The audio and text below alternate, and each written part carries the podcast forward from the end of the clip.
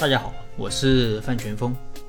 我在上一期中讲到，和股东进行对赌，效率上是没有什么问题的。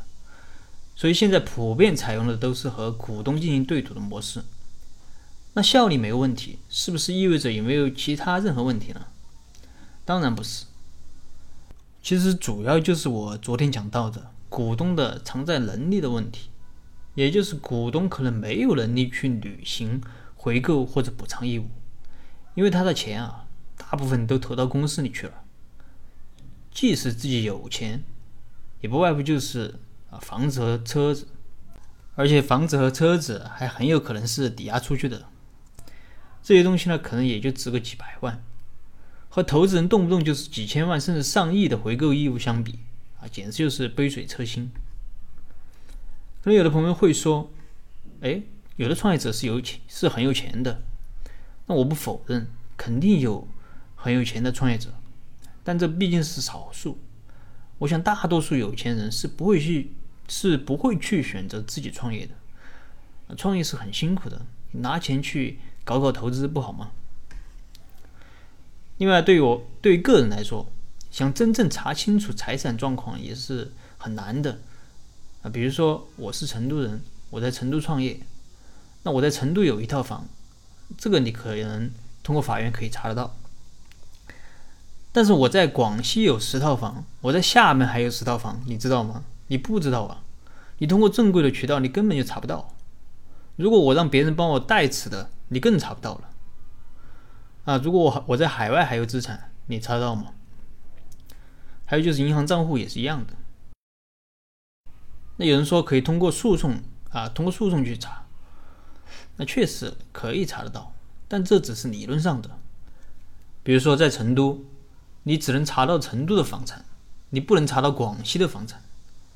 你不可能全国每个城市都去查一遍吧？再说了，现在查房产信息的条件还是很苛刻的，有可能还需要法院的调查令。你全国那么多城市，你都去查，那法院能给你开那么多调查令吗？啊，当然这些都扯远了。嗯，我想表达的意思就是。你个人的财产情况其实是很难真正查实的，啊，就是你就是你不知道他到底有多少钱，你不知道那个创业者到底有多少钱。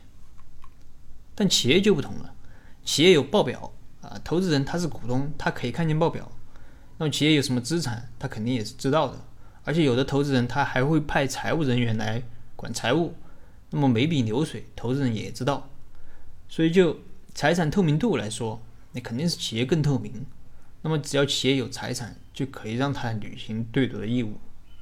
所以啊，和创业者进行对赌啊，其实最大的问题就是创业者可能没有履行能力。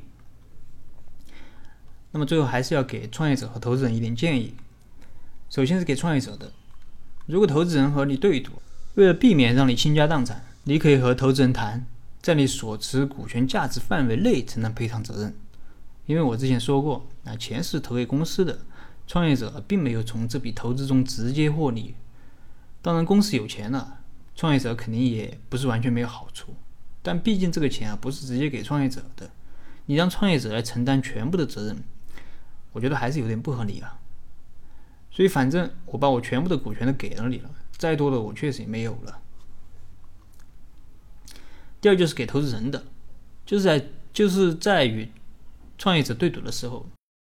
啊，为了将来可以有效的执行，那么可以让创业者提供一些担保物，比如说创业者的股权，就可以质押给投资人。那么这样，投资人就有一个优先权，将来在执行上也是有一定保障的。好了，今天的分享就到这儿。如果你有什么疑问，你可以添加我的微信或者给我留言，我们再深入的沟通交流。